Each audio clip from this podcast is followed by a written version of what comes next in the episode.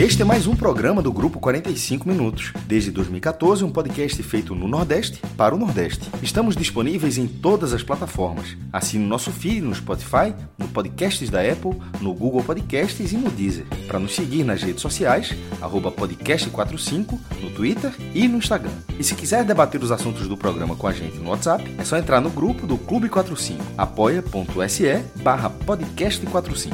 Muito obrigado pela escolha e pela confiança.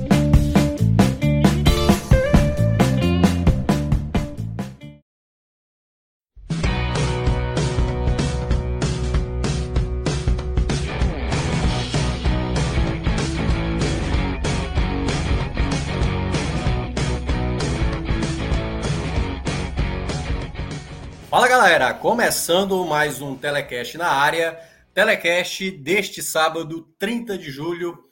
São, nesse exato momento, ô louco, bicho, 19h48 aqui na cidade, aqui no Brasil, né? Porque agora não tem mais horário de verão. Aliás, ia cometendo um agafe, né?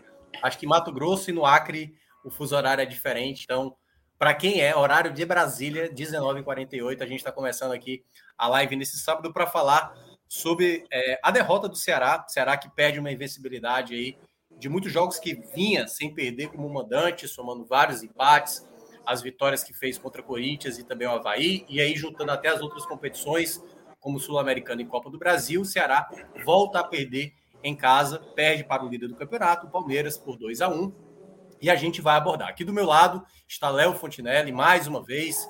Boa noite, Léo. Léo que esteve lá na Arena Castelão, levou a mamãe, deixou a mamãe muito legal. Bem molinha. E ainda muito feliz. Uma nova sócia, né? Uma nova sócia, já que o Ceará conseguiu a marca. Na, é, ontem, conseguiu a marca ontem dos 50 mil sócios, primeiro clube do Norte e Nordeste a bater essa marca, feito inédito que o Ceará e a torcida cada vez mais, né, Léo? E aí já o primeiro assunto, né? Falar do poder da torcida do Ceará hoje, né? O quanto, mesmo das situações que o Ceará às vezes não não ajuda ao torcedor, mas o torcedor até agora não deixou de apoiar a equipe e isso realmente torna o clube uma referência aqui no, na nossa região, aqui juntando já a região norte e nordeste, né? A primeira equipe, primeiro clube a bater a marca dos 50 mil sócios. Boa noite. É, boa noite, Minhoca, Iago. É, e hoje, coincidentemente, é, junto com essa semana aí, onde a gente bateu a marca dos 50 mil sócios adimplentes, é, e o Ceará ele contabiliza, é importante ressaltar, apenas sócios adimplentes. Assim, tem outros clubes que tem uma, é, mantém na base, contabilizando até 90 dias de inadimplência. O Ceará não, ele com, se eu não me engano, são três dias é, de inadimplência, ele já bloqueia seu cartão, assim, automaticamente. E ele e o Ceará, as adesões são sempre em, no cartão ou, ou em boletos, mas não em 12 vezes, em seis vezes. Então, geralmente, você está, antes de completar metade do seu período de sócio, de, de, um ano, você já tem que ter quitado o seu, o seu, o seu plano, né? Então, é um plano de 50 mil sócios. E hoje, é, é, eu comentava no estádio, é, aproveitando essa experiência de ter a minha mãe pela primeira vez no estádio, que a torcida do Ceará ela vem sofrendo uma transformação de, de um período médio de um ano para cá na sua personalidade como torcida. E ficou muito claro na reta final do, do, do, Brasileirão ano passado, onde o Ceará engranou algumas vitórias, chegou a flertar ali com a zona de pré-libertadores, que naqueles jogos é, contra Corinthians, no final ali, contra América Mineiro, a torcida do Ceará se sentiu responsável por ter vencido alguns jogos no final, é, é, viradas, e, e ali começou uma, um movimento de orgulho da torcida em dizer que cantava, que não parava de cantar, que não parava de apoiar. E, e cada torcida tem sua personalidade, tem seu estilo, seu modelo de torcer, e não é estabelecendo uma regra, um jeito certo, um jeito errado. Mas a torcida do Ceará, naquele momento, alguma chave virou que ela passou a se sentir responsável pelo resultado em campo porque era uma torcida que vinha frustrada com eliminações, com, com, com derrotas, com um momento conturbado em, na relação com a diretoria, com os resultados, com o departamento de futebol. E, e chegou a ponto da torcida dizer assim: peraí, cara, a única forma de eu fazer é ser o melhor que eu posso, porque eu não posso contratar, eu não posso tirar os dirigentes, então eu posso torcer pra caramba, fazer a minha parte, porque quanto mais a minha parte eu faço, mais eu constranjo esses caras. Mas eu posso botar assim a mão na bater na mesa e dizer assim, mas pô, e aí, tá faltando o quê? Porque não custa lembrar que a gente teve esse momento de. O Ceará teve eliminações vexatórias esse ano para CRB, para Iguatu, é, é, sequer chegou a, semifinal do Campeonato Estadual, caiu cedo na Copa do Nordeste, caiu para o maior rival novamente na Copa do Brasil. Então, assim, o torcedor do Ceará tinha tudo para largar, tudo para abandonar. E os números de sócios continuaram subindo. Então, assim, foi, foi um sentimento de, de que virou algo orgânico. Assim. O torcedor sabe que aquele é o papel dele, que perder em campo não vai fazer muita diferença, que não vai mudar o sentimento dele, e que. E a chegada do Dorival Júnior logo naquele jogo contra o Independiente, que foi aquela virada, foi, foi exatamente isso. Assim, foi como se ali tivesse a continuação do que aconteceu ano passado, na reta final do brasileiro. Assim. O Independente fez 1 a 0 o Ceará chegando o treinador, o movimento conturbado pós-eliminação. E aí o, o, o, time levou um gol, a torcida começou a gritar, gritar, gritar, gritar. O time jogando muito mal, arrancou uma virada ali na, na força. E aquilo ali foi gerando esse sentimento que se alastrou para a Sul-Americana. E a campanha na Sul-Americana ajudou isso. E no Brasileirão a torcida está com esse sentimento. Assim. Eu falo porque eu frequento estádio há 30 anos. E há um ano, há dois anos atrás, há um ano e meio, até menos tempo, não existia isso é, em nenhum setor do estádio, é, com exceção daquele espaço reservado a todos organizados, onde se assistia o jogo inteiro todo em pé, onde você não sentava. Não existia no estádio esse setor onde você não senta. Você passava o jogo todo em pé. E hoje, inclusive em setores mais caros do estádio, como a inferior, inferior central ali, que é um ingresso de 120 reais, é, e teoricamente é um público que quer mais conforto, mais tranquilidade, ninguém senta mais no jogo. Você chega, começa o jogo, você fica em pé, senta no intervalo, levanta e você vai em pé, é, você vai embora. Não, não existe mais. Criou uma cultura. Era inimaginável antes é, é, o time levar um gol e o estádio ficar com um barulho ensurdecedor, gritando, cantando. Então eu acho que esses 50 mil é uma forma de mensurar, assim, registrar em um número essa transformação de personalidade que a torcida do Ceará tem, assim. A gente tem vários casos. A torcida do Corinthians foi uma torcida que cresceu diante de uma seca de títulos absurda. É, foi uma torcida que criou, que formou sua personalidade é, durante um período difícil. Eu acho que a torcida do Ceará está passando por uma transformação. E o torcedor está entendendo isso. Assim, é, é um movimento que a, a torcida mudou, assim, de uma hora para outra. Assim, é impressionante como hoje o torcedor se sente mais responsável pelo time, pelo resultado, em campo porque é o que depende dele. É cantar, gritar. E, e o torcedor está percebendo que ele está ganhando jogos. O torcedor do Ceará ele está se sentindo mais parte do espetáculo. E, e, e o clube está sabendo entender isso e está sabendo abraçar essa questão, com, com, em alguns momentos fazendo promoção, é, feirão de sócios para novas adesões e usando para si esse slogan da torcida que canta, que foi uma coisa que surgiu naturalmente dentro do, do, do, das torcidas do Ceará. Diz, pô, a torcida, a, gente, a torcida da gente vira jogo, a torcida da gente canta. Então, assim, a gente está vendo uma transformação em curso, assim, esses 50 mil é uma coisa fantástica, assim. Eu lembro que é, a, a, mudança do Ceará de patamar, assim, dessa nova gestão em 2008, não uma mudança de patamar, mas uma mudança de pensamento administrativo, é, surgiu com a ideia que, assim, quando nós tivermos 10 mil sócios, a gente vai ser autossuficiente. Depois disso, surgiu um projeto, chegamos a 10 mil, foi uma coisa, e na época o 10 mil foi assim, chegou e não foi algo sustentável, projetado, planejado. E depois veio a campanha dos 20 mil, assim, quando a gente tiver um PV cheio, a gente vai ser autossustentável. E, naturalmente, pós-pandemia, assim que houve essa mudança, no, o Ceará fez uma mudança em 2020, na gestão e no modelo do programa de sócios torcedores, no começo de 2020. Então, o marketing foi reestruturado, o plano de sócio era um antigo Sou Mais, virou o sócio Vozão, tudo foi reestruturado, a gestão, tudo mudou. Então, se percebia que, que existia a demanda reprimida, que o torcedor queria se aproximar do clube, o torcedor queria consumir, mas que havia uma gestão desse projeto que atrapalhava. Então, houve mudanças. O, o João, hoje, que é o, é o, é gerente de marketing, o João Costa, é, o Fausto, toda a equipe que cuida do marketing do Ceará, eles vieram com esse know-how. Assim, pra, o João veio para dizer assim: vamos mudar o programa de sócio aqui. E eu lembro muito que foi falado isso. assim A gente espera em alguns anos chegar a 50 mil sócios. Eu dei uma risada.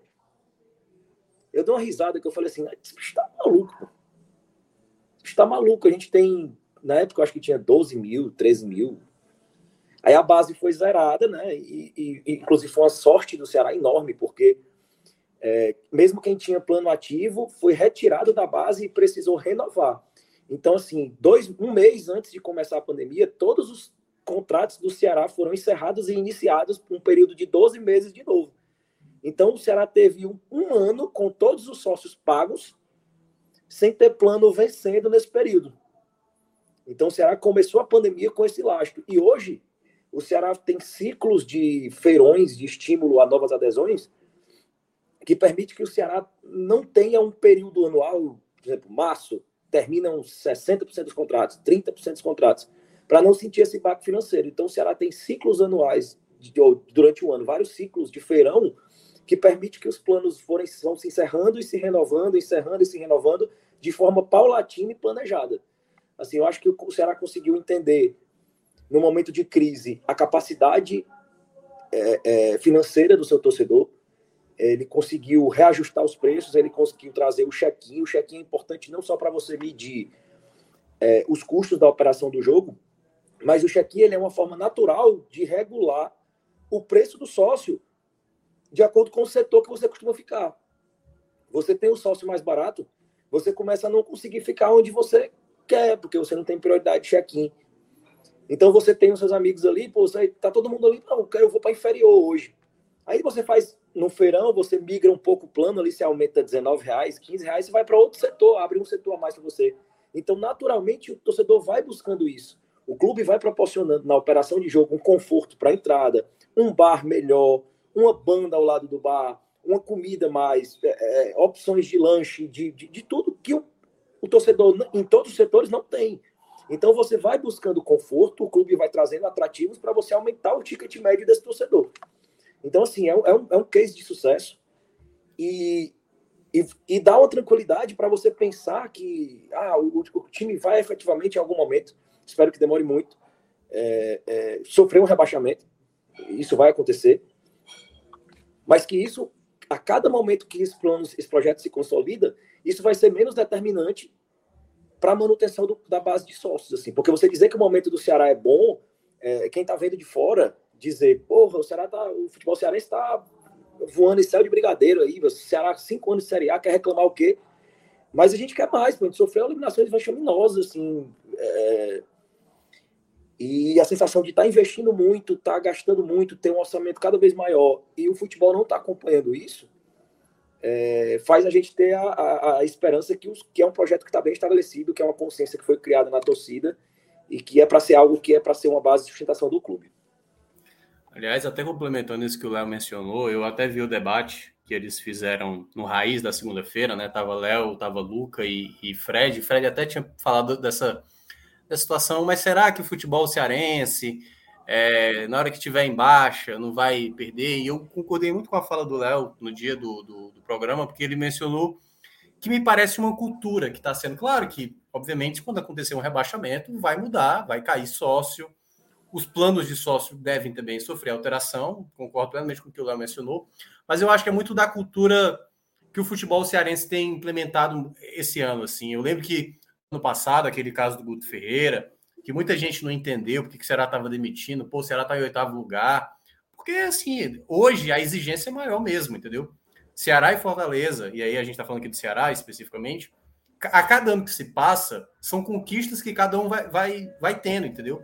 mais um ano de Série A, garantindo boas classificações, indo para torneios internacionais. O Ceará está indo para uma quarta de final de Sul-Americana e o cara quer ver mais. E aí eu vou até citar um caso sobre especificamente sobre essa questão do sócio.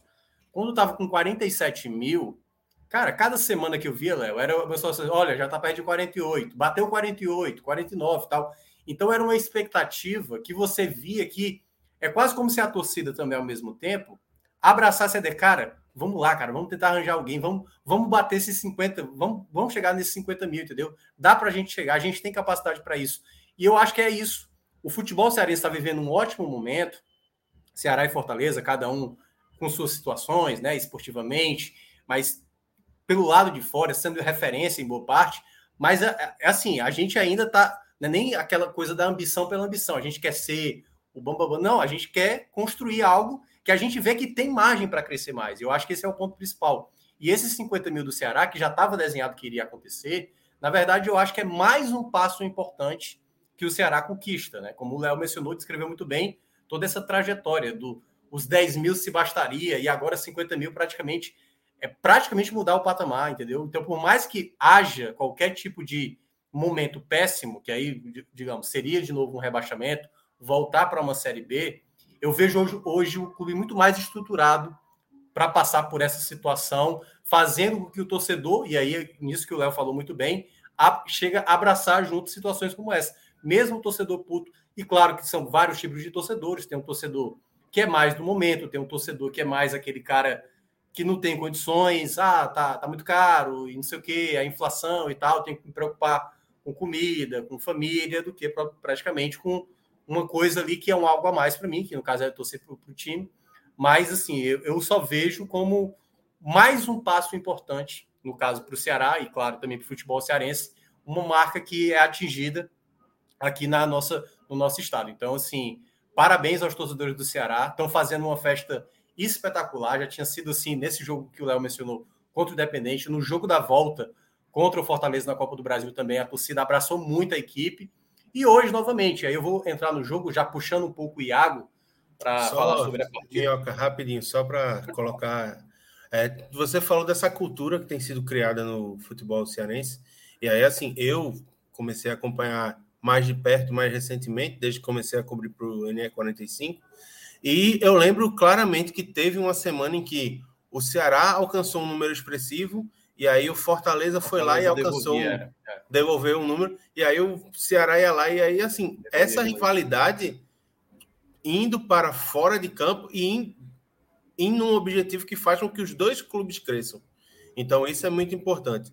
E outra questão, pegando um gancho do que Léo disse, é a questão de, assim, o, o apoio massivo da torcida, a presença massiva no estádio e transformar esse apoio massivo em renda para o clube, porque saiu uma pesquisa, inclusive, se eu não me engano, do, do Globoesporte.com, que aponta que Ceará e Fortaleza têm os dois tickets médios mais baixos é. da, da competição. Só que são as duas das, das dez torcidas mais presentes em estádio na competição até o momento. Então, assim, é um ticket que pode ter um valor mais baixo, mas que gera é, lucro para o clube baseado em consumo no estádio, em estacionamento. Então, assim, é toda uma cultura de incentivo, de associação e também dando resultados fora de campo, fazendo com que as instituições se tornem mais fortes.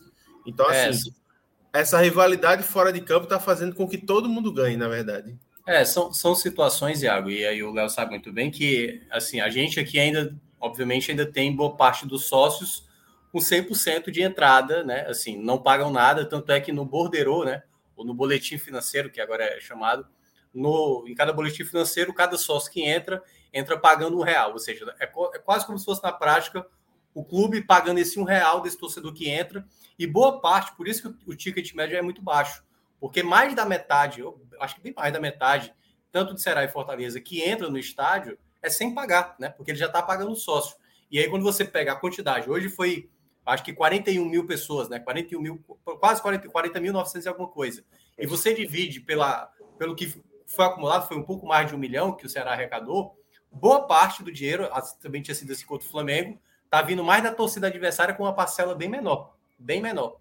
Então, assim, esse ticket poderia ser bem mais alto, porque, claro, não, tem como comparar financeiramente com Palmeiras, que o cara que o cara que paga o sócio ainda tem que pagar um valor, o ticket médio, o valor do ingresso é muito mais caro lá em São Paulo. Mas são situações que, até porque quando a, a quantidade está aumentando, e agora o Ceará com 50 mil, e mais à frente 70, 80, e aí já começa, né, Léo? Discutir até aquela outra coisa. A partir de agora não dá para entrar todo mundo de graça, né? Por exemplo, um jogo muito importante já vai ter que fazer aquela coisa da prioridade do check-in, determinados sócios vão ter prioridade para entrar, e aí vai ter que se refazer possivelmente ali um outro modelo de, de enfim, né, de, de, de, associado com o clube, é. até porque o, que o Castelão suporta ali é no máximo 63 mil e uns quebrados de pessoas. É, o, o, eu, é, teve até uma questão sobre a possibilidade de ter que mandar jogos no PV, sobre a questão de não comportar todos os sócios. E é um questionamento que, que não foi respondido até hoje. Porque, assim, a lógica, e falando pelo, pelo aspecto jurídico, a lógica é que a partir do momento que você estabelece uma regra de check-in, você não venda ao torcedor uma garantia de entrada ao estádio. O que você deveria ser vendido e vinculado contratualmente é a prioridade do check-in. Isso é que é o produto. Qual é o meu produto? Em todos os jogos comando de campo do Ceará, você vai ter uma prioridade gradual, graduada. O ouro vai ter a prioridade 1, o mais querido vai ter a prioridade 2, se você não é garantido. Se todos os ouro em um jogo um jogo de muito apelo, todos os sócios mais do, do padrão mais caro fizerem o, o check-in, o segundo fizer o check-in, o terceiro, e não sobrar vaga para todos os que têm é, é, o plano que, é, que abrange a maior parte da, da torcida, é, infelizmente não vai entrar, assim, vai, vai gerar uma necessidade de migração. Essa questão do check-in permanecer. É, é, conseguir modular de forma natural o ticket médio do plano de sócios. Você pode colocar um, um, um plano de entrada mais baixo, mas à medida que aquilo, aquele, aquele plano, aquela, aquela entrada garantida, o estádio for aumentando a sua taxa de ocupação, e que está muito longe da gente ter uma taxa de 100% de ocupação, é, a pessoa, para garantir a sua entrada no estádio, é obrigada a migrar para um plano que tem uma prioridade maior. É, e aí, é uma, aí existe uma questão de, de elitismo, uma questão de separar percentuais por, por cada plano para evitar você é, perder o torcedor que tem um plano mais barato, mas é outro questionamento. Eu acho que o importante agora é a gente estabelecer que, que contratualmente a sua garantia é de, é de ter a prioridade de check-in, é aquilo que você está comprando. E não a garantia de entrar no estádio, porque de repente o Castelão, na situação que está, pode ser interditado. E você vai causar uma chuva de demandas judiciais do torcedor comprando a sua garantia de entrar no estádio. Isso tem que ser previsto contratualmente. É isso. Então vamos inclusive, entrar agora no jogo. Pode ir. Inclusive, só é, uma, das, uma das questões que, pelo menos, o único dirigente que eu vi falar abertamente sobre essa questão foi o Marcelo Paes. É, ele diz que um dos empecilhos que faz com que o Fortaleza não coloque seus jogos de menor apelo no PV é a questão de que os sócios têm que ter acesso ao gramado. E o Fortaleza tem um número muito maior de pessoas estádio. que têm acesso garantido ao estádio do que os 20 mil lugares que o PV comporta. Então, assim, é, é. uma questão que realmente vai precisar ser resolvida e resolvida em breve. Porque no ritmo que está, para o Ceará chegar aos 63 mil, vai demorar muito, não. É, é e é claro, assim, a gente fala, é, por exemplo, 50 mil, né? Que tem 50 mil pessoas que moram em Fortaleza, todo mundo vai estar tá aqui, vai ter o jogo dos 50 mil vão. Na prática, não é, até porque, assim, é, tem torcedores espalhados, sócios torcedores, até mesmo espalhados, não só pelo Brasil, mas pelo mundo inteiro. É, e aí, vamos entrar um pouco na partida. Eu vou começar contigo, Iago, até. Eu vou deixar contigo um pouco mais a partida para analisar o que aconteceu em campo. Eu vou conversar com o Léo sobre outros aspectos, sobre a questão do Marquinhos. Já tem até pergunta aqui sobre essa questão do Marquinhos Santos, sobre as peças em que o próprio Marquinhos andou utilizando. A estreia, né? Teve a estreia hoje do Guilherme Castilho, uma nova partida para o Rigonato e também para o Vasquez. E, primeiramente, Thiago, queria que você analisasse o que, que você viu nessa partida. O Ceará começou ali basicamente só com uma, uma ausência, né? Que no caso foi o Richard, e aí entrou com o Lindoso no meio de campo. O Luiz Otávio, que entraria como titular, sentiu no aquecimento ali, acabou saindo, entrou o Gabriel Lacerda. De resto, era esse time. E o Palmeiras, pelo outro lado, vinha com força máxima, a única ausência era o Rony, entrou exatamente o Lopes, né, é, recém-contratado atacante aí do Palmeiras, fez até um dos gols, o segundo gol foi dele. E nesse jogo especificamente, Thiago, a gente viu o Ceará pelo menos e aí vou dar meu primeiro ponto de vista aqui. Você, qualquer coisa, corrobore, discorde, fique à vontade. É, eu acho que o Ceará teve uma certa dificuldade, embora o jogo começou até de maneira equilibrada, mas a gente viu novamente o Ceará com problemas de saída de bola, a defesa ainda com muita dificuldade na saída de jogo. O Palmeiras consegue fazer o seu gol. A gente viu ali situações de reclamação, né, por conta do lance que eu até considerei um pouco considerei faltoso, que foi a jogada do Gomes para cima do Medoça. Na volta do segundo tempo, o Ceará é, praticamente já tinha feito uma troca, né? Saiu o, o próprio é, é, Lindoso machucado no primeiro tempo. Na volta ele veio até com algumas alterações, o Vasquez também entrou. E aí, no segundo tempo, o Palmeiras até com 2 a 0 poderia ter feito o terceiro gol. O Ceará fez o gol de pênalti, e aí nesse segundo já acho que foi uma forçada do Vina. Diminuiu o placar, teve aquele abafa. Nos minutos finais, acabou não saindo mais gol, né? Praticamente o jogo se decidiu ali. Lembrando que o Richard ainda foi expulso na partida. Então, queria a tua leitura, Iago, sobre a, essa, esses 90 minutos que o Ceará saiu derrotado mais uma vez jogando na Arena Castelão. Bom, Minhoca, é, o jogo, eu, eu, pelo menos eu acho que a análise da partida ela precisa ser feita de maneira compartimentada. E aí, assim, o primeiro setor do jogo, para mim, vai até os 20 minutos do primeiro tempo. Nos primeiros 20 minutos, a gente vê uma partida mais equilibrada, com o Ceará adotando uma postura mais é, preocupada em anular algumas peças do Palmeiras, como, por exemplo, o apoio do Marcos Rocha pela direita, colocando o Mendonça lá para aquele setor, é, os dois volantes tentando encaixotar o Rafael Veiga para que ele não jogasse e fazendo com que o Scarpa e o Dudu não tivessem muito com quem dialogar. E aí, assim, a partir desse modelo de tentar engessar as principais peças do Palmeiras, eu vejo um Ceará que marca muito bem, só que tem dificuldade na saída de bola. Então, assim, não consegue ser tão, é, tão eficiente na frente, não consegue chegar com força, mas vai para aquele jogo ali estudado de trocação em que vai lá, tenta, aí perde a bola, Aí o Palmeiras vem, perde e assim vai. Foi um jogo de trocação nos 20 primeiros minutos em que as duas equipes tentaram se estudar, algumas, tenta... algumas tentativas de lado a lado, mas um jogo ah, tecnicamente equilibrado a partir daí.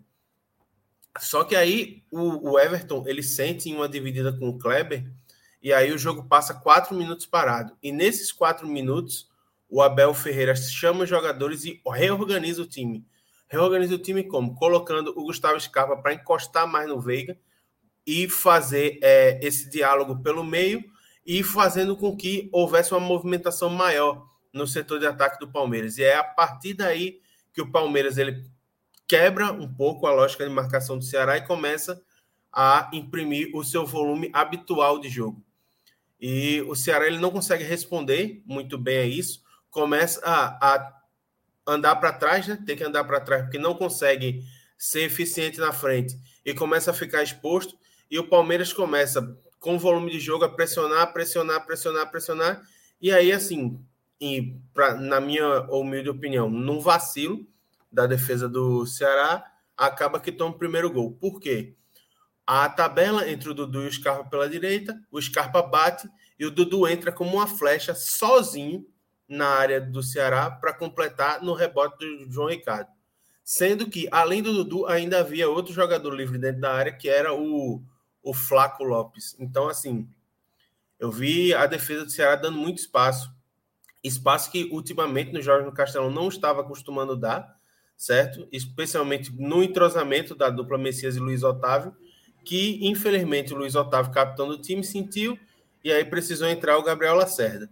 E aí, assim, depois do primeiro gol, o, o Ceará ele tenta continuar saindo, especialmente espetando na velocidade com o Mendonça, muito em bola longa, porque não estava conseguindo ultrapassar a marcação do Palmeiras feita no seu próprio campo, só que lançava a bola, tentava conseguir alguma coisa, não tinha é, o punch para dar o, o golpe final na jogada, fazer com que gerasse perigo efetivo ao gol do Everton, e aí o Palmeiras retomava a bola e com um setor de ataque muito móvel, muito rápido, chegava lá e gerava perigo ao gol de João Ricardo.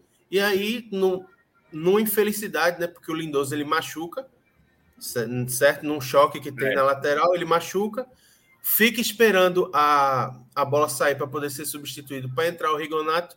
E nesse lance, o Gustavo Scarpa recebe a bola pelo meio, o Lindoso que deveria é, dar o Na verdade, é, começa com um passe errado, se não me engano, do Vina. É, o Vina ele dá um passe. Um passe nas costas, acaba errando e aí gera. A bola é recuperada, é lançada é. para o Scarpa, aí o Scarpa avança no meio-campo. O Lindoso, sem condição de jogo, não consegue dar o combate, uhum. e aí ele acha um passe muito bonito para o Lopes, que avança, bate na saída de João Ricardo e abre os 2 a 0 E aí, assim, 2 a 0 45 minutos de jogo, quando a gente esperava que o, tudo que o torcedor do Ceará imaginava que era o necessário era a virada para o segundo tempo, ocorre o primeiro grande lance polêmico do jogo. Que aí o Daronco ele não vê é, ou interpreta que não foi pênalti. E para mim na, é um lance assim muito claro que o Gustavo Gomes com as duas mãos empurra o Mendonça dentro né? da área. E aí ele não dá o pênalti. E para mim o mais estranho é o VAR nem o chama para ir lá verificar. E aí, assim, é um debate que, inclusive, acho que a gente ainda vai ter é, nesse programa de hoje, mas assim, é, eu acho que já passou da hora de haver uma padronização de, tanto do critério de arbitragem quanto de critério de intervenção do VAR, porque assim é um lance muito claro, certo? E quando você olha no destaque da transmissão como foi dado, é, se torna ainda mais absurdo o árbitro não um não ter visto e dois não ter sido nem chamado. E aí assim a reclamação é muito assintosa do Mendonça, certo? Inclusive assim eu achei estranho ele não ter sido advertido, porque é uma reclamação com soco no ar, com reclamação e tal. Mas, enfim, acaba o primeiro tempo. Ceará perdendo. Iago, antes, antes, de entrar no, no segundo tempo, até para falar um pouco ainda do primeiro, né? Claro que a gente também vai abordar um, um pouco sobre essa questão da arbitragem, né? Foram pelo menos assim três lances para a gente verificar, né? A, além uhum. da penalidade, né? É, que não foi marcada em cima do Mendonça, essa que você citou. Tem a expulsão do Richardson também, que a gente vai debater e, obviamente, a penalidade em cima do Vina também, que foi uma coisa muito discutida, né? Muito reclamada pelo lado do Palmeiras, tanto que até acho que foi o diretor de futebol falou e tal. Ele só olhou o lado onde o Palmeiras, na visão do Palmeiras, foi prejudicado, né? Ele não olhou. E ainda tem um talvez... pênalti que eles pedem, né? Eles dizem é, que, que, o Zé Rafael sofreu um pênalti. Mas só um Bruno ponto Pacheco. também da partida, que eu acho que do primeiro tempo, eu acho que o Marquinhos ele cometeu uma falha, cara, que foi. E aí o Léo, Léo fica à vontade também para entrar, se quiser no debate. O, o, lado esquerdo defensivo. Já não tinha o Luiz Otávio, era o Lacerda, e o Lacerda eu acho que já não estava tão bem no primeiro tempo, né? Tava gerando uns passes errados, uns botes errados. Teve uma jogada que foi no jogo aéreo que o, o, o Lopes tinha ganhado na tranquilidade, é porque a bola passou por cima do gol. Lacerda muito Parece lento. inseguro, ali. né? É, muito inseguro, inseguro muito inseguro. Tinha lembrado Ali, aliás, a partida contra o Inter ele foi bem pior, né? Nessa partida ele de novo foi abaixo. Mas uma coisa que me incomodou é estava ali por volta dos 25, o Dudu já estava com muita liberdade pelo lado direito, que é o lado esquerdo defensivo do Ceará. Muita liberdade. E eu cheguei a falar isso durante, na, na rádio, falei o seguinte: o Ceará precisa de alguém que recomponha para ajudar o Pacheco ali para aquele lado, porque o, o, o, o Lacerda ele tem dificuldade, ele é mais lento, ele às vezes ele é disperso na jogada.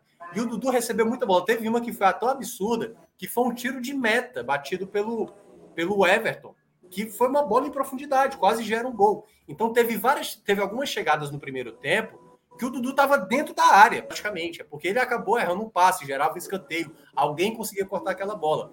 Mas esse para mim foi o lado mais grave, assim, sabe, de não corrigir isso na, uh, durante o primeiro tempo.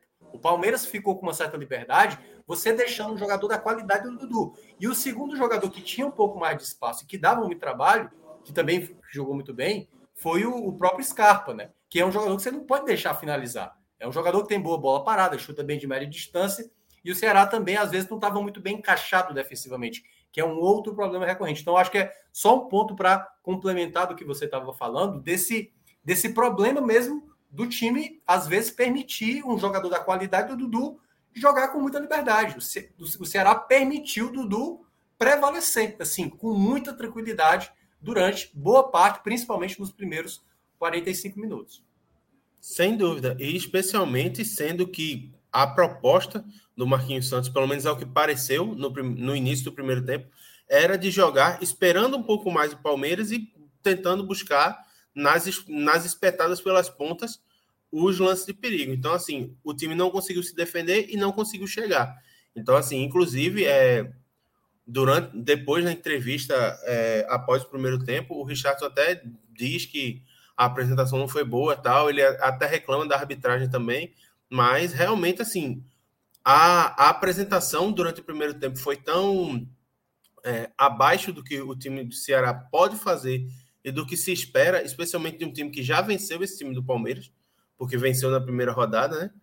É, que até os próprios jogadores ficaram incomodados com o que foi apresentado dentro de campo. Então, assim, é, o primeiro tempo ele termina num, num, dos piores cenários que poderia haver, assim, perdendo de 2 a 0, jogando mal e vendo um time confiante como o Palmeiras, líder da competição, mandar no Castelão. E aí, assim, para o segundo tempo, eu acho que o Marquinhos Santos ele até tem uma boa ideia, que é o quê? Tira o Vina, que estava apagado, e coloca o Guilherme Castilho. O Lima. Sem contrato. O Lima, é verdade. O Lima e coloca o Guilherme Castilho, que estava, estava apagado. O Lima não estava conseguindo fazer uma boa partida, não estava conseguindo aparecer.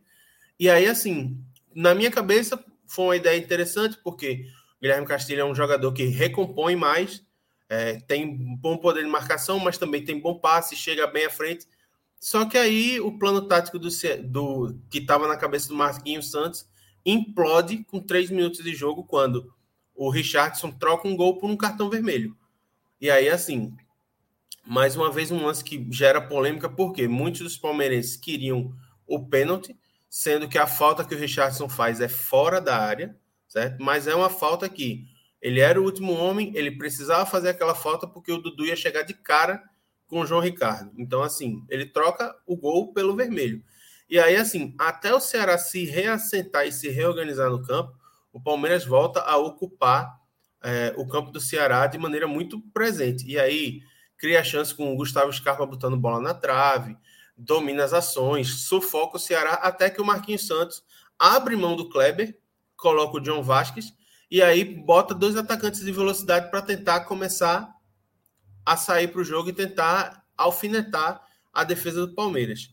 E aí, assim, no meio, no meio ali do segundo tempo, o Palmeiras ele começa a cozinhar o jogo em banho-maria, achar que já estava a situação resolvida, começa a tirar os principais jogadores, e aí o Ceará começa a crescer no jogo. Parece que vira a chavinha dos jogadores em campo de Ceará e eles começam a pensar: pô, eu acho que dá, vamos lá, vamos tentar fazer alguma coisa diferente. E aí, aproveitando a velocidade do Mendonça, aproveitando a velocidade do John Vasquez, começam a surgir algumas jogadas até que aos 34 o, o Vina recebe bola na área, divide com o Danilo, ao choque, na, a, e aí o Vina cai na área e o Daronco marca o pênalti. Mais um lance polêmico, muita reclamação dos jogadores do Palmeiras. Na minha opinião, eu acho que foi contato de jogo, não foi pênalti, certo? Mas seria meio que a correção de um erro do que aconteceu no primeiro tempo. Então, assim, o Mendonça não tem nada a ver com isso, vai lá, bate o pênalti e recoloca o Ceará no jogo. E aí o Ceará passa a sufocar mesmo o Palmeiras, mesmo com um jogador a menos, e começa a pressionar e o Palmeiras a jogar no contra-ataque, aproveitando a velocidade de jogadores como Breno Lopes e por aí vai. E aí, assim, o Ceará, inclusive, tem uma chance muito clara de fazer o segundo gol quando o John Vasquez, ele, não sei se por ordem de alguém ou por iniciativa própria, ele arranca da ponta direita após uma bola ser recuada para o Everton ele parte para cima do goleiro e aí, assim, quando o Everton vai. Logo após o gol, logo após o gol, logo após o gol. Um depois. É. Quando ele vai quebrar a bola para frente, a bola bate no pé dele e dá uma adiantada. E aí o Vasquez consegue tomar a bola, mas ele não consegue ter o equilíbrio para fazer a finalização. E aí, assim, muitos dos jogadores do Ceará, inclusive, reclamaram de pênalti no lance, mas realmente, assim, não. Pelo menos pelo que eu vi na transmissão, é, eu corroboro com a a comentarista de arbitragem, acho que realmente não foi nada, não. Foi um choque porque, assim, o Everton ele afasta, mas aí como o John Vasquez está caindo, o pé dele acaba resvalando no Vasquez, mas nada de pênalti, não. E aí, assim, o Ceará continua tentando, tentando, muito no, no abafo, no empurrando a torcida, gritando, e vamos, e vamos, e vamos, e vamos, e aí acaba que, assim, até tenta, mas não consegue reverter o resultado.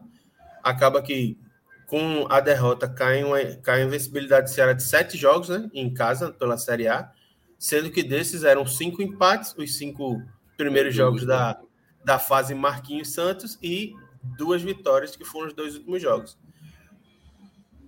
Pois é, e aí, para ainda complementar e já trazer o Léo também para o debate, esse segundo tempo, de uma certa maneira, me lembrou algumas coisas do do que o, o próprio Marquinhos já passou em outras partidas com o Ceará, né? Por exemplo, é, quando, quando tem a expulsão do Richardson, ele ficou basicamente num 4-2. Era, quando defendia era um 4-4-1, só com o Vina, né? depois quando ele sacou o Kleber, né? E tinha colocado ali o Vasquez. Ele ficou se defendendo um 4-4-1 praticamente. E quando ele atacava, era quase num 4-2-3. Qual o problema que eu achei para isso? Para mim, o Ceará não estava equilibrado em campo. não estava equilibrado. Porque, primeiro, ele tinha dois jogadores que jogavam por dentro, os dois volantes, que não tinha essa característica. Nem o Rigonato e nem o Castilho. E o Castilho, eu não sei se vocês acharam assim, eu achei que ele estava um pouco fora de forma. Assim, teve bola que ele perdeu, ele estava com domínio e o jogador do Palmeiras tomou. Então, me parecia que ele tava, não estava indo no melhor ritmo. E mesmo, e eu tenho criticado aqui até as entradas do Sobral, eu teria colocado o Sobral, porque eu acho que teria ser pelo menos um jogador de recuperação de bola, para você ter pelo menos um pouco mais de ganho, porque o Palmeiras praticamente, até o Ceará fazer o gol, parecia, estava muito na cara que o Palmeiras estava muito mais próximo de fazer o terceiro, até fez um terceiro gol, que estava realmente impedido, né, o Gustavo Gomes, mas eu não vi em nenhum momento o Ceará tentar equilibrar, porque vamos até trazer, e aí, é, trazendo o Léo, no jogo contra o Flamengo, o Ceará, por exemplo, também teve nessa mesma situação, estava com, com a situação bem adversa, um jogador a menos, não é isso? Jogador a menos naquele jogo, foi isso, Léo? Jogador a menos, mas o Ceará estava muito mais organizado, sabia como construir jogada. Então, basicamente, estavam jogadores em campo e, basicamente, cada um tinha que se virar como vai criar essa jogada. Não se sabia, era assim, você sabia o que taticamente o Ceará estava em campo. Era o Vasquez na direita, o Medoça na esquerda, o Vina lá na frente, dois jogadores construtores no meio, mas você não sabia qual a jogada era sendo criada.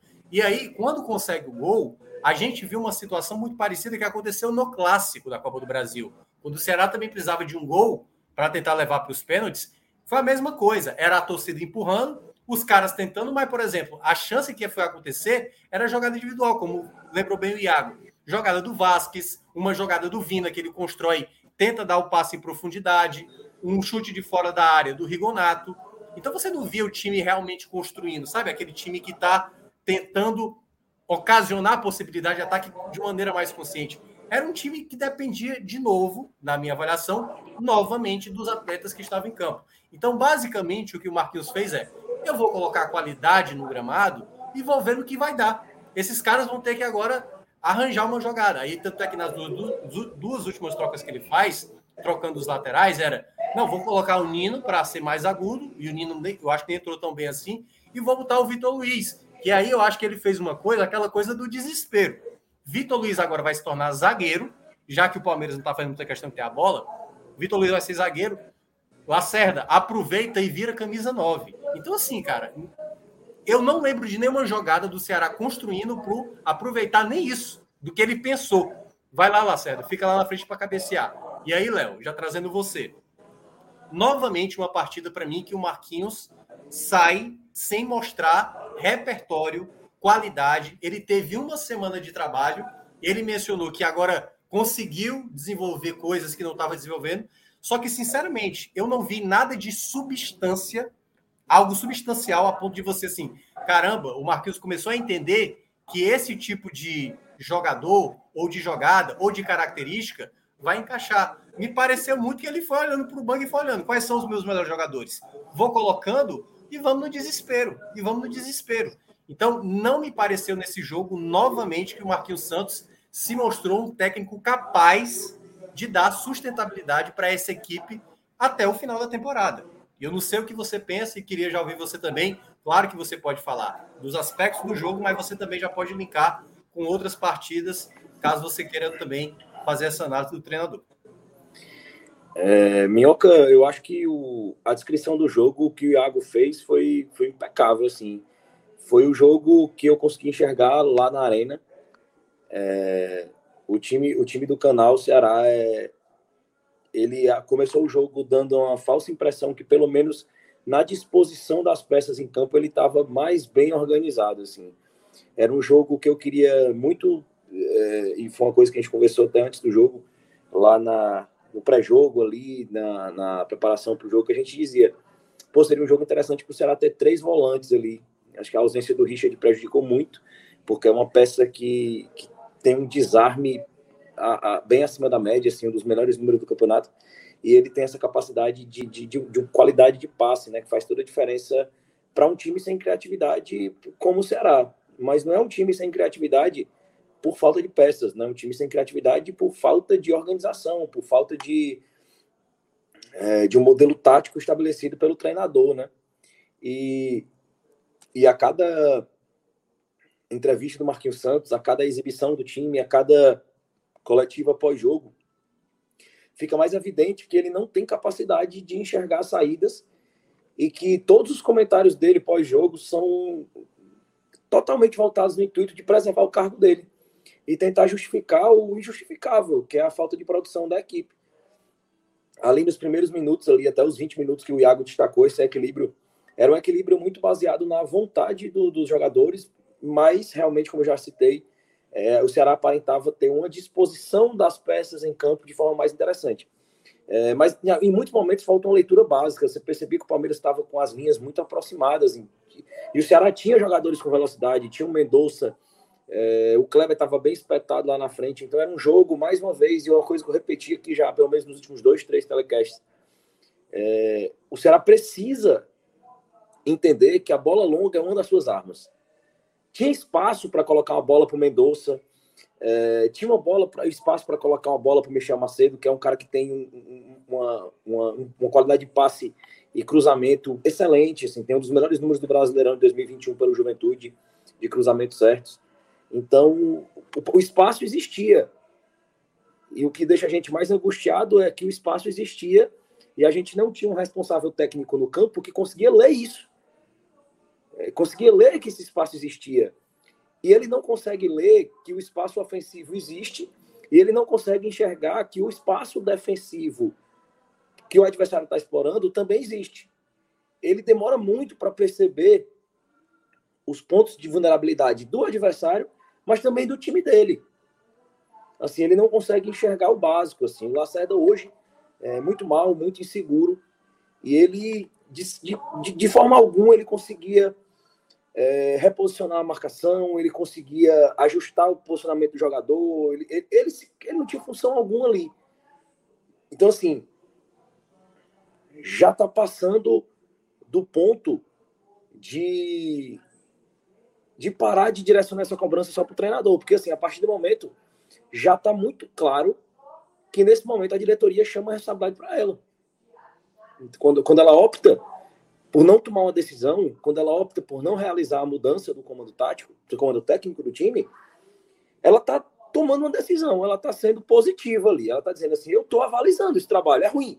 Ou eu não estou enxergando, ou eu estou percebendo alguma evolução. Assim, é, é, ela precisa se pronunciar, ela precisa explicar, porque a diretoria hoje, e a cada jogo que passa, a cada péssima atuação que passa, é, é, depois da inaceitável exibição contra o Juventude, a cada passo que o time vai, e o time tem uma decisão agora essa semana contra o São Paulo, pelas quartas de final da Sul-Americana, é, a diretoria está assumindo esse risco para si. E ela está cada vez mais se vestindo da responsabilidade pelos resultados daqui para frente vierem. E cada vez mais está saindo da mão do treinador, porque ele é uma pessoa claramente incapaz de gerenciar esse elenco e, e de promover mudanças, de promover uma evolução, e ela está cada vez mais caindo no colo da diretoria, que é quem hoje precisa avaliar essa falta de capacidade e tomar uma decisão. Assim, precisa ser resolutiva. As peças existem, as peças que chegaram e que estrearam recentemente, o Rigonato, o John Vasquez e hoje o Castilho, claramente tem qualidade. Assim, a peça que menos você, a, a, torcida conhecia e que a torcida menos tinha esperança é a que está dando mais esperança, que é o Rigonato. Rigonato. Que é um cara que no primeiro jogo é, entrou numa fogueira e, e já mostrou qualidade. E é um jogador que e, e foi uma discussão nas redes sociais é, muito intensa sobre isso, onde muitos torcedores diziam assim: a gente não precisa de um volante. O Ceará vai contratar o Castilho, é tanto dinheiro, a gente não precisa de um volante. A gente tem muito volante com qualidade. A gente precisa de um centroavante. E hoje eu fiz essa provocação no estádio. Eu falei assim: nesse jogo de hoje do Ceará, ou no jogo contra o Juventude, você acha que se a gente tivesse o Gilberto no ataque, o Ceará tinha feito um gol? Porque assim, o Ceará, desorganizado como está, ele precisa muito mais de um Guilherme Castilho com, com, com, com lucidez, com passe vertical, apesar de hoje não ter feito a boa partida. E nem era possível que se esperasse isso dele, porque ele chegou a, a, a ser, na maioria do tempo que teve em campo, o único volante do, do time, ou seja, ele cobrindo um espaço de dois, o time com um jogador a menos, e ele não é um cara que tem a, sua, a marcação ali como, como seu principal atributo. Mas você via que todo momento ele buscava o passe vertical, ele buscava. Ele não. E é uma coisa que parece que está virando, está é, tá impregnando o modo de atuar dos jogadores do Ceará. É um modo de atuar justamente pela, pela má organização tática, que os jogadores não têm uma aproximação, as linhas são espaçadas, e você percebe que todo jogador do Ceará ele dá três toques na bola, roda para um lado, roda para o outro. Ele não existe um movimento de agilidade. Assim, a bola demora muito para correr no pé do Ceará. E você percebeu que as, as peças que chegaram agora não parece que não foram impregnadas disso ainda. Assim. O Rigonato ele pegava a bola, ele dava um toque no máximo, ele dava o segundo para tentar verticalizar, para achar uma peça, para tentar achar um ponto futuro. A mesma coisa o John Vasquez, apesar que aparentemente está tá, tá sentindo ainda adaptação. É, é, um jogador que depende de velocidade, explosão, e hoje tentou muito, mas muito sozinho, muito isolado. É, e o Guilherme Castilho, isso, assim, ele mesmo com essa, com essa a forma como ele foi prejudicada pela expulsão, pela, pela, pela necessidade, pela forma como ele entrou, no momento do jogo que ele entrou, ele sempre tentava o passe vertical. E ele chegou a errar muitos passes, justamente porque ele sempre buscava um passe vertical. Ele sempre tentava. O, o, e a vantagem desse passe vertical para um time bagunçado contra o Ceará é porque tanto você explora suas peças de velocidade pelas pontas, o Palmeiras tinha as linhas muito, muito próximas uma da outra, então ela, o Ceará tinha como achar aquele ponto ali onde ele ia explorar com Mendonça, é, com o John Vasquez, e ele evita o contra-ataque. O Ceará com aquela bola no pé, como não tinha, não tem as peças bem distribuídas no campo, a, aquela bola no pé, uma roubada de bola para um time da qualidade como o Palmeiras, ele, ele proporcionou vários contra-ataques onde o Palmeiras poderia ter feito o terceiro gol e até fez, né? Que foi, mas foi anulado por impedimento. Então, no segundo tempo, o Ceará, mesmo com um jogador a menos, né, com a expulsão do Richardson, justa expulsão, não precisava é, é, nem do VAR, assim, no estádio, claramente a gente teve aquela sensação que, que foi um lance para expulsão e que claramente foi fora da área. Eu acho que a arbitragem foi muito ruim, muito ruim. É, eu acho que o pênalti do Vina foi aquela sensação que a gente tem que foi uma compensação. Eu acho que ali poderia ter sido marcado, mas acho que pelo padrão que ele demonstrou em não marcar aquele pênalti do Mendonça, porque ele estava próximo para ver, é, o do Vina também não seria coerente que ele marcasse. Aí parecia uma compensação. O do Mendonça foi um pênalti claro, assim, claríssimo pênalti, uma mão no pescoço ali do Mendonça.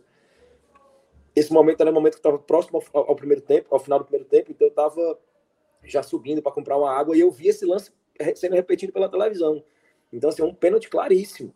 Mas a, a arbitragem foi muito ruim do Daronco, mas não foi o, a razão do Ceará ter sido derrotado não foi a arbitragem, acho que não foi determinante, mas ela foi determinante no sentido de permitir a, a cera, de é, prender o jogo, amarrar. Eu acho que ele inverteu muitas faltas, assim. É, e o Richardson é um jogador impressionante, que ele sente muito isso, assim. Ele se enerva muito é, quando ele vão marcando reiteradas faltas em algumas que claramente não são faltas. Ele é um jogador de muita intensidade ali que chega duro. E, e algumas vezes o árbitro já marca ali praticamente antes da jogada se concluir, ele já está marcando ali uma falta, simplesmente porque ele viu o Richardson chegando com mais intensidade. Ô, Léo, Richardson... Oi. Quanto a essa questão do Richardson, ele inclusive na, na coletiva é, depois do primeiro tempo, ele, ele fala que assim, eu fiz uma falta igual a, a que o Mendonça sofreu na área e o juiz marcou. Quando foi lá na área, ele não, não deu. Então, assim, ele, a sensação é que os caras dentro de campo também estavam já, tipo, arretado com a arbitragem. É. Inclusive, é. o próprio Abel Ferreira, ele, durante, em áudio captado durante o jogo, ele diz: Ah, é Palmeiras contra tudo e contra todos. Então, assim, a arbitragem Mas... foi tão ruim que desagradou todo mundo, tanto o palmeirense quanto a galera do Ceará. é. Só um ponto, Iago, assim. Abel Ferreira, para falar isso, na é, verdade. Não é parâmetro, não, é. É, é uma tarde para ele. Todo dia é. ele deve acordar e falar isso, por mais que nem tenha jogo, né? Ele deve falar esse tipo de coisa. Que reclama é, muito. Essa, é, é, esse, esse, Sim, passou o jogo inteiro reclamando. No jogo de hoje, no jogo de hoje, a reclamação desse tipo de. Inclusive, é, o Iago citou bem assim, a forma como o Abel Ferreira reorganizou o Palmeiras ali naquela. Claramente, cara, pelo nível de treinador que a gente tem ali no, com o Abel Ferreira, um grandíssimo treinador. Com certeza, aquele atendimento ali de 10 minutos ao Everton, com certeza foi uma, praticamente uma, aqueles, aqueles tempos táticos, tempo, tempos para reidratação que o treinador dá, pronto, ele foi no basquete. É, o, o, Abel Ferreira perdeu tempo, pediu um tempo no basquete ali, ó. A gente tá, tá precisando se organizar. O Everton, cai aí que a gente vai. Quatro minutinhos que resolveu o jogo. Resolveu o jogo, resolveu o jogo, assim. Ele, ele, ele claramente já tinha identificado a, a, o espaço ali do Lacerda, né? A, e que o Messias, que era quem estava mais próximo do lance do primeiro gol, é, era um jogador que estava claramente deslocado no seu espaço de campo, porque o Lacerda, mais uma vez, estava mal. É, é, o Lacerda vem de uma temporada muito abaixo esse ano, era um jogador que trazia uma segurança muito grande quando entrava. E com a lesão do Lindoso, mais uma vez, o Ceará foi, foi é o velho cabaço, né? O Ceará foi. Esperou a, a, que o juiz parasse, o Vina dá aquele passe de calcanhar e, e, e cede aquele segundo gol ali. Então, a única, e para não dizer que, que, que, que, não existe qualquer boa vontade com o Marquinhos Santos, até porque eu, eu nem consigo dizer assim, ninguém é ruim o tempo todo, ninguém erra tudo. E o Marquinhos Santos até agora ele vinha conseguindo errar em tudo. É, mas hoje eu, eu gostei das substituições que ele fez. Eu acho que ele que ele usou, eu acho que no momento do final ele troca os dois laterais e bota o Nino e o Vitor Luiz ali. Eu acho que ele foi muito inteligente. Eu acho que o Lima ali entrou praticamente ali como um volante no começo do jogo. Eu acho que foi o melhor recorte ali do Lima no jogo. Ele bem mais de trás ali, fazendo aquela transição, é, até limit, é, diminuindo um pouco essa dificuldade de saída de bola que o jogador que, que, o, que a defesa do Ceará tem de sair jogando, assim, é uma coisa que complica demais, pela qualidade do Palmeiras é uma coisa que fatalmente podia resultar em lances de perigo de gol. E, e é impressionante a qualidade, cara, que o, que, o, que o Rigonato vem dando, a dinâmica que o Rigonato vem dando quando entra em campo, assim. Inclusive, a bola parada do Rigonato faz a gente. A torcida hoje pedia, pelo amor de Deus, para não deixar o Vina bater a bola parada. E era o nosso batedor de bola parada, assim, do Ceará é o Vina, era uma esperança sempre da bola parada. E o Rigonato claramente é um outro nível de qualidade na batida da bola. A bola do Rigonato, em todas, e acontece, é muito recorrente, o Vina bateu o escanteio, a bola ficar no primeiro pau, assim, é, é muito comum, é engraçado isso aí. Mas o Rigonato é impressionante, ele bateu os poucos escanteios que ele bate, ela tem o mesmo padrão, assim. É uma bola que vai alta, curva, e ela cai assim de uma vez, assim, em direção ao gol, onde é muito fácil ela achar uma cabeça, ou ela desviar no atacante, ou achar um, um defensor, um, um, um, zagueiro ali no segundo pau, ou enganar o goleiro e entrar. Então, assim, que peça achada do Ceará, assim. E é, é, um recorte muito pequeno ainda para avaliar, mas é aquela coisa mais do que ele fez um bom jogo.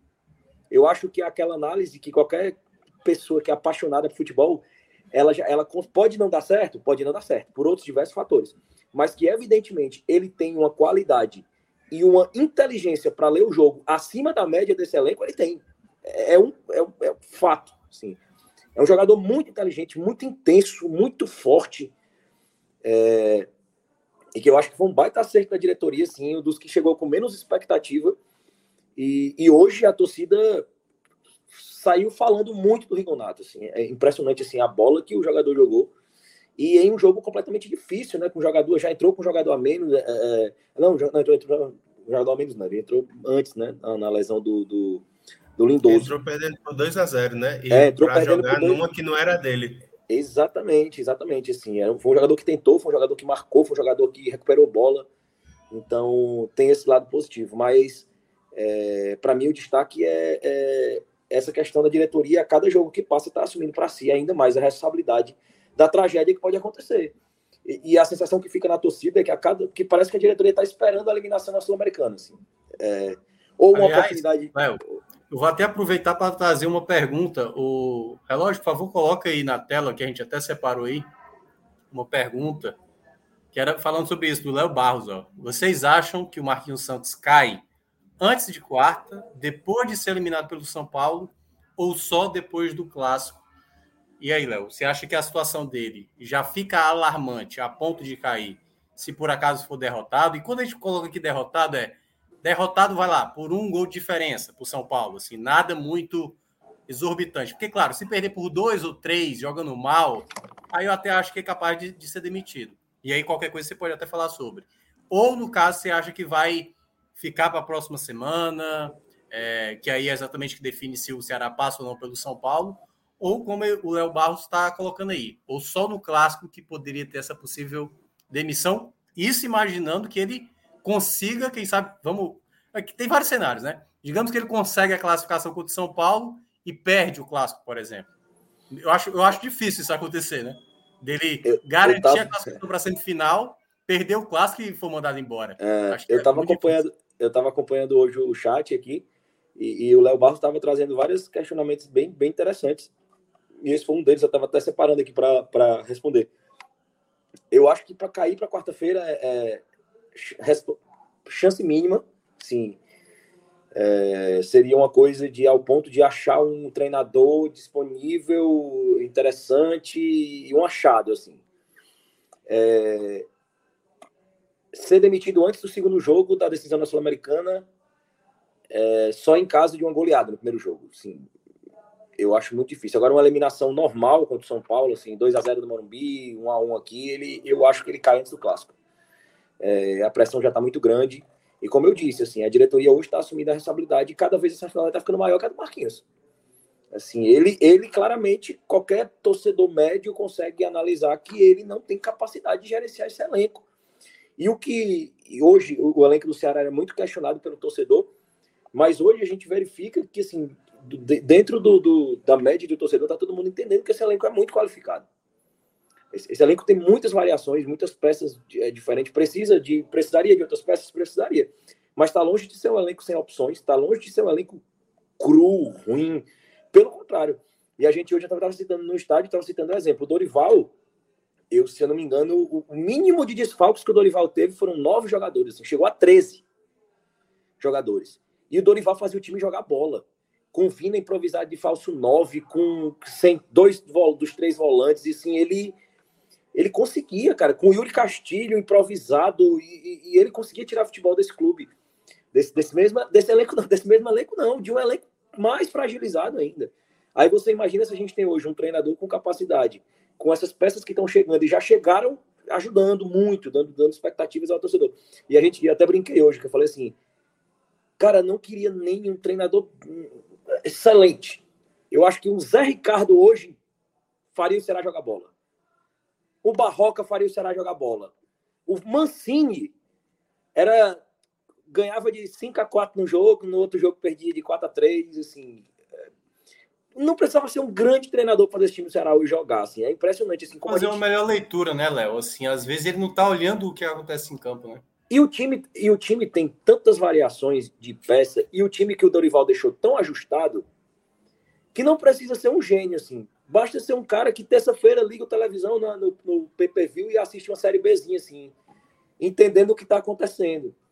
Entendeu? Assim, é o conhecimento básico. Assim, você vê torcedores do lado, assim, aquele torcedor que vai para o futebol pra, por, por, farra, que não é aquele cara que fica estudando modelo tático, usa o tatiquês. Não, torcedor mesmo que tá ali tomando a cervejinha dele. E o cara consegue identificar.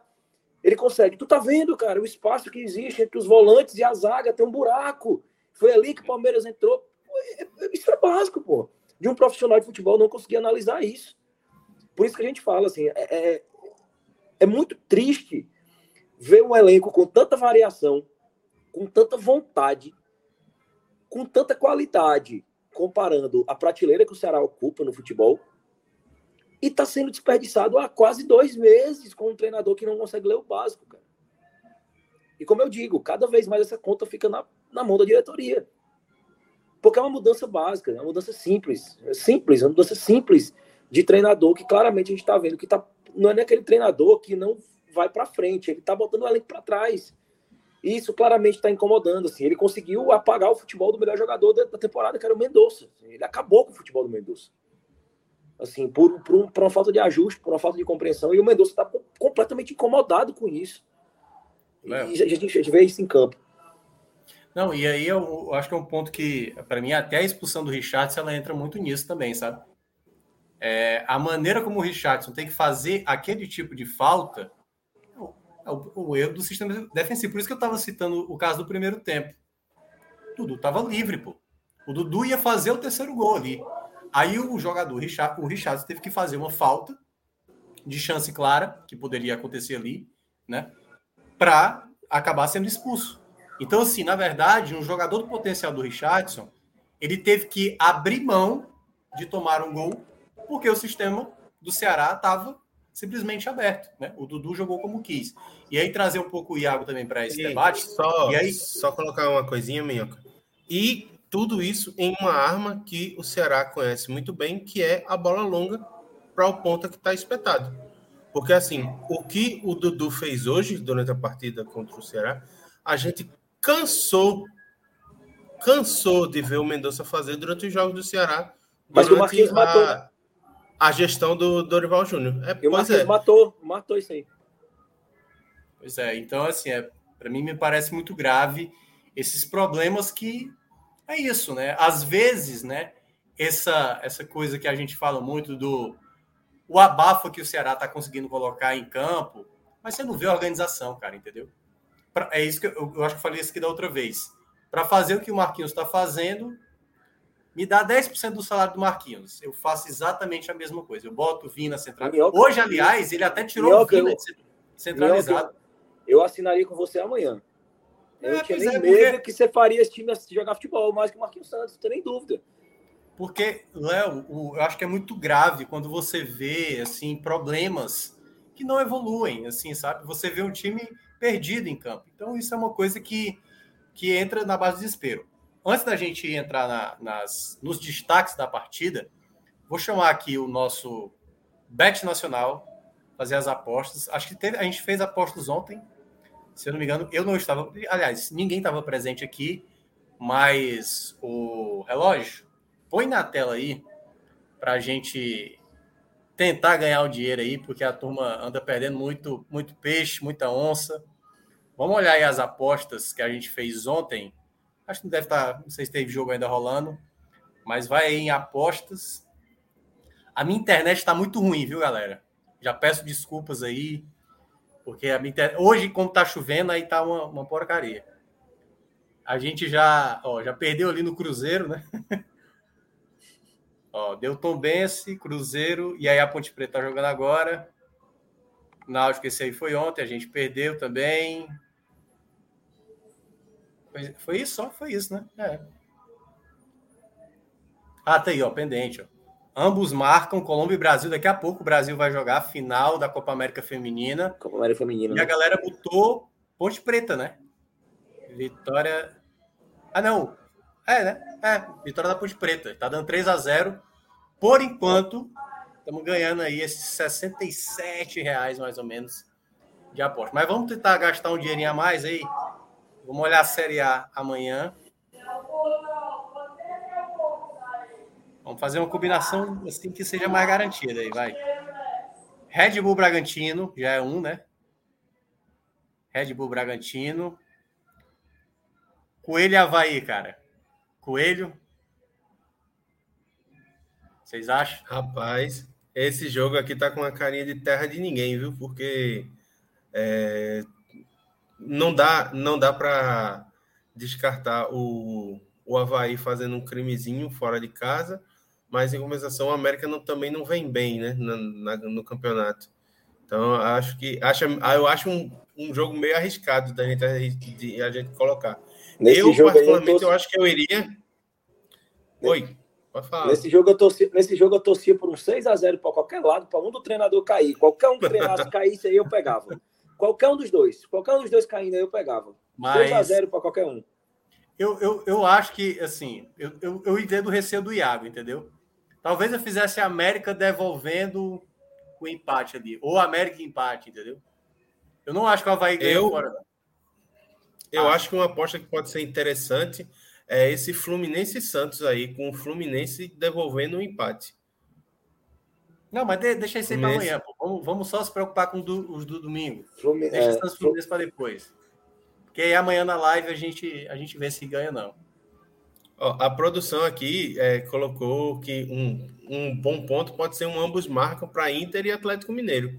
São dois, jogos, são dois times É. que fazem muito gol É uma e boa. jogam bem para frente. Eu acho que pode ser uma boa também. Vai, é. Bota, bota ambos marcam lá. Mas ainda eu tô achando que o América Mineiro vai ganhar, cara. Pior que agora eu tô, eu, eu tô tão convicto que agora eu fiquei com medo. É, eu também eu ia pelo América E Mineiro. quanto mais certeza você tem, maior a chance de, de dar. Eu ia, eu ia pelo América Mineiro, eu torcer com 6x0 pro Barroca cair. Bora, América Mineiro, bora. A lógica é essa. É, tem que ver, porque assim, o América Mineiro ele tem a semana livre, então ele pode colocar o time.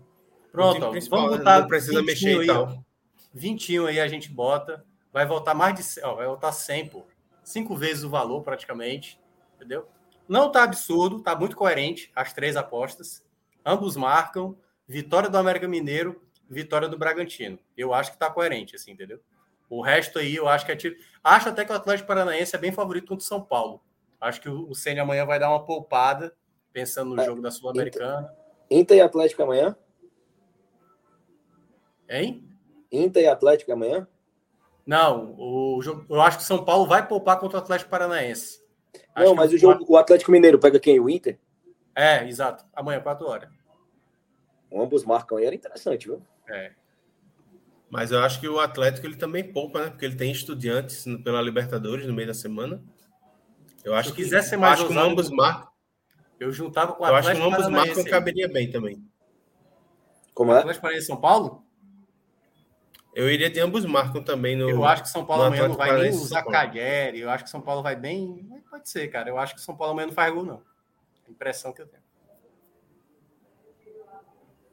Mas vamos deixar esse aí, tá bom, né? Acho que tá bom, né? O risco, o risco tá bom.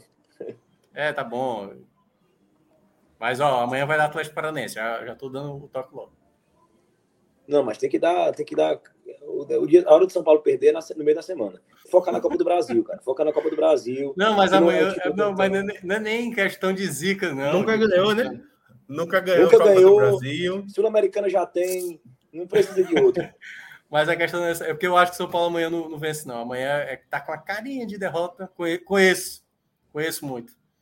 Mas é isso, galera. O Bet Nacional, a Bet dos brasileiros. Você usa lá o nosso código podcast45 e você ganha lá exatamente seu bônus para apostar, fazer apostas, vários campeonatos, várias competições. Agora retornando o futebol europeu também. E aí basta você se inscrever e, obviamente, começar a fazer as suas apostas. Valeu, relógio. Vamos retomar aqui para agora falar dos destaques da partida. Quem foi bem, quem foi mal. Vamos conversar, vamos começar primeiramente com você, Léo. Quem você acha aí? Já pode falar mesmo do, de quem você gostou, de quem você não gostou. Se é um pódio triplo, se não tem, não dá nem para pódio, se é pódio mais de três e tal, menções honrosas. Fique à vontade é, para falar. Hoje, hoje, hoje, hoje eu estava falando sobre isso de, de, no pós-jogo, já no grupo do clube. Hoje é um jogo que. É um tipo de jogo que todos os jogadores tiveram lampejos de bom futebol e, e horas que foram horríveis. Então, assim, se você colocar o Vina nos destaques negativos, você está correto e o cara pode concordar. Se você colocar nos positivos, pelo segundo tempo que ele fez, também é ok. É, o Pacheco, semelhante, se você colocar o, o, o Castilho dos dois lados, assim, acho que com exceção do Rigonato, é, todos têm os seus recortes de ótimo e, e péssimo futebol, quase todos. É, o Lima, no comecinho do jogo, primeiro recortezinho de 10 minutos, o Lima ganhou muita bola, é, achou alguns passes e depois, de repente, sumiu no jogo, é, que é o que vem acontecendo recentemente. Então, assim, pelo recorte, você poderia mencionar o Lima, mas é, é um jogo muito difícil.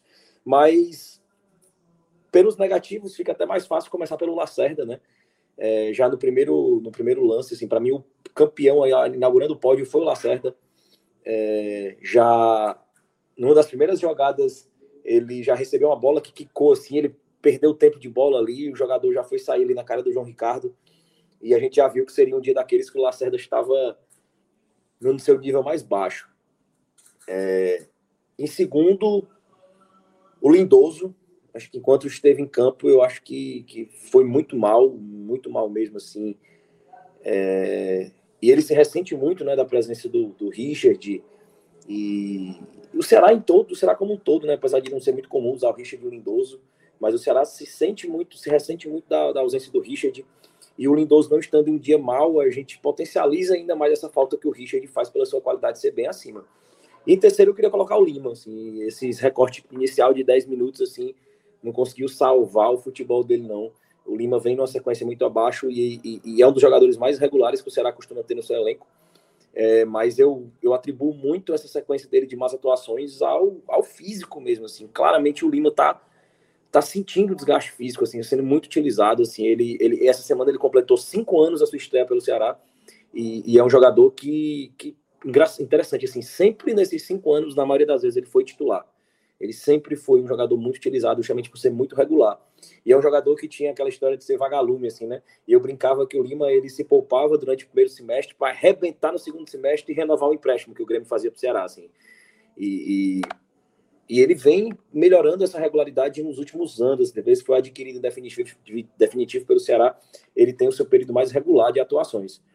Mas eu fecho esse pódio de negativos com o Lima, já de forma recorrente ele vem aparecendo. E os positivos, é, em primeiro lugar, eu vou citar o Rigonato. É, entrou no segundo tempo, mas foi o diferencial em termos de leitura de jogo. Assim, acho que acima de tudo ele conseguiu enxergar a existência do espaço, ele conseguiu enxergar o que, a partida precisava, que era um toque rápido, um toque na bola, que era um chute de média distância. Eu acho que ele conseguiu ali, dentro de todas as o Rigonato é um cara que chegou aqui como um meia que jogou nas últimas temporadas de lateral, era um cara que aparecia na área para finalizar, que finalizava bem, que tinha um chute de média distante, tinha uma bola de bela parada, é, uma bola parada é, muito eficiente. Então hoje ele conseguiu, dentro do recorte de jogo que ele ficou, utilizar todas essas características dele de acordo com o que a partida pedia, assim. Então não tinha como é, é essa percepção dele acima do, do restante do elenco ter, não, não ter se destacado. É, em segundo lugar, cara. Difícil. Mas eu colocaria o, o Pacheco. Eu acho que o Pacheco não brilhou, mas acho que ele foi ok. Ele teve, como todos, já que eu até abri a, a, os destaques falando isso, ele teve momentos onde ele perdeu a bola por displicência, é, errou um passe ali, e, mas no cômputo geral, acho que o Pacheco foi, ele foi muito constante ele foi muito, muito efetivo. E em terceiro lugar, tá difícil, viu? Hoje foi difícil. Cara, eu vou citar o Richardson, apesar da expulsão, eu vou citar o Richardson, é, enquanto ele teve em campo, ele conduziu bem ali a bola, distribuiu a jogada, e, e apesar da expulsão, e muito mais por demérito dos outros, porque eu, eu sou da muita teoria que o Minhoca já usou várias vezes, assim, que quando o cara é expulso, é, muito dificilmente tem como dar o destaque positivo, mas muito mais por demérito dos outros é, e por ele ter sido muito regular enquanto esteve em campo, eu vou citar o Richardson aí como terceira opção. Eu acho que o Vina não mereceu, não, assim, né? mesmo ele melhorando o nível dele no segundo tempo, eu não consigo citar ele acima do Richardson, não. É isso, vai lá, Iago, que eu tô caindo aqui, a minha internet tá caindo, vai. Bom, é, quanto aos negativos, eu realmente eu fecho 100% com o Léo, assim. Para mim, o pior jogador em campo do Ceará foi o Lacerda, é, muito inseguro, assim, e por causa da sua insegurança, ele acabou também atrapalhando o desempenho do Messias, fazendo com que o Messias tivesse que cobrir um setor muito maior do que apenas a posição dele, dando instabil... acabou dando instabilidade por... em todo o lado esquerdo da defesa. E a gente, é, só para complementar, Iago, a gente já mencionou isso aqui em outros telecasts, lembra, Minhoca? A gente já mencionou assim que é impressionante como a partida abaixo do Lacerda é, acaba trazendo a gente uma péssima impressão do Messias, sendo que ele está sendo deslocado para realmente cobrir a péssima partida do Lacerda. Assim. É impressionante como isso é mais nocivo ainda do que uma má partida do Lacerda, porque ele ainda prejudica a partida de um dos nossos zagueiros mais seguros. E aí, assim, é, inclusive foi uma coisa que eu pensei durante o jogo, é que assim, a, é, a gente é acostumado a ver um Ceará com uma defesa muito segura, com Messias e Luiz Otávio. Só que aí, quando perde um dos dois, a gente vê o quanto o nível cai para os reservas. Então, acho que assim, é, tá bom de aproveitar que ainda tem a janela. A diretoria devia pensar com um carinho, um pouco mais na defesa, e lá buscar um nome experiente para ele ser essa, esse sexto homem, como se fosse no basquete, mas ele ser esse terceiro zagueiro, o cara para ser acionado na hora da necessidade. O segundo nome é, é o Lindoso, porque assim, realmente não consegui. O pro, eu sei lá, assim, eu acho que se a gente for parar para comparar o Lindoso e o Richard, fica até sendo um pouco injusto, porque para mim, assim, dos dois volantes do, do Ceará, o Richardson, que é muito regular e que tem feito boas partidas, e Richard, eu acho que o Richard é o principal homem dali, daquela, daquela faixa do meio campo porque é o cara que desarma, é o cara que é motor, que chega na frente, que dá o toque vertical. E aí, assim, se a gente comparar os dois, já seria uma partida ruim. E aí a gente, sem comparar e olhando só o que foi feito durante os 40 minutos em que ele esteve em campo, e olhando o que o substituto dele deu ao time, é, quando entrou, que foi o Rigonato, realmente não tem como não colocar o, o Lindoso. E para encerrar, é, me fugiu agora o, quem, quem o Léo citou. Mas, assim, acho que dá para citar vários outros nomes também. O, o Lima, encerrei negativo com o Lima. Justa, era quem, justamente quem eu ia falar, que é a história de assim, o Lima, ele é muito importante porque ele, pelo menos na minha visão, ele é o cara que ele é o eixo de equilíbrio do setor ofensivo do Ceará. Porque assim, você vê o Mendonça muito bem, o Vini muito bem, vê o Mendonça muito mal, vê o Vini e muito mal. É raro, mas até vê. É muito, muito, muito difícil você chegar assim, tipo, putz, a partida do Lima hoje foi um negócio assim para se esquecer. Ele é o cara da regularidade desse trio, desse tridente atrás de centroavante. E aí, assim, quando ele vai mal, e especialmente hoje, quando ele até foi mais sacrificado, porque em determinado momento ele atuou como um terceiro volante, e aí, assim, essa modificação fez com que ele não conseguisse chegar à frente e dar a qualidade no passe, da dinâmica, e fez com que, assim, ele também não conseguisse fortalecer a marcação quando precisava. Então, é o terceiro nome. E aí, para colocar só uma menção desonrosa, eu citaria também o Kleber. Eu acho que assim, o Kleber ele é um brigador, é um lutador, mas assim, parece que a fase dele que tá todo mundo encantado com ele, parece que meio que se perdeu. E aí vai muito de é, da mudança de organização da equipe, de os companheiros de ataque também não estarem brilhando tanto. Mas hoje eu vi um Kleber muito atabalhoado, muito, é, muito sem saber o que fazer, brigando muito, mas com pouca qualidade de bola no pé, que era o que precisava nos raros momentos em que o Ceará conseguia chegar ao ataque, especialmente no primeiro tempo. Então, seriam esses os meus quatro piores nomes. E quanto aos melhores, é, eu citaria o Rigonato, porque realmente para mim foi o melhor em campo. O cara entrou e entrou mais uma vez na fogueira, né? Porque entrou na fogueira contra o Juventude, deu uma resposta muito boa, entrou na fogueira novamente hoje e deu uma resposta para mim melhor do que no jogo contra o Juventude. E assim, dinâmica, é, até no que não é a dele, que é a questão do desarme, também apareceu bem, conseguiu roubar algumas bolas, distribuiu, apareceu, cruzou, deu uma qualificação a mais na bola parada. Uma questão que até o Léo cita que o Vina ele sempre cobra o escanteio do mesmo jeito, uma bola sempre na primeira trave.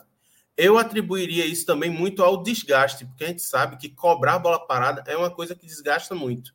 Então, assim, além dele estar tá todo o jogo, os 90 minutos, ele ainda tem que ir lá e cobrar todas as bolas paradas. Então, acho que isso pode, essa questão de ter o Rigonato para alternar, pode até ser bom para crescer o potencial do Vina, porque pode fazer com que ele chegue com as pernas mais inteiras no final do jogo. Então, o Rigonato, para mim, é um nome que se sobressai. O segundo nome, por ter sido muito sacrificado durante o jogo, e apesar disso não ter cometido nenhum crime na defesa, eu vou citar o Messias. Eu acho que o Messias ele jogou hoje por ele e por 60% do que o Lacerda deveria ter feito.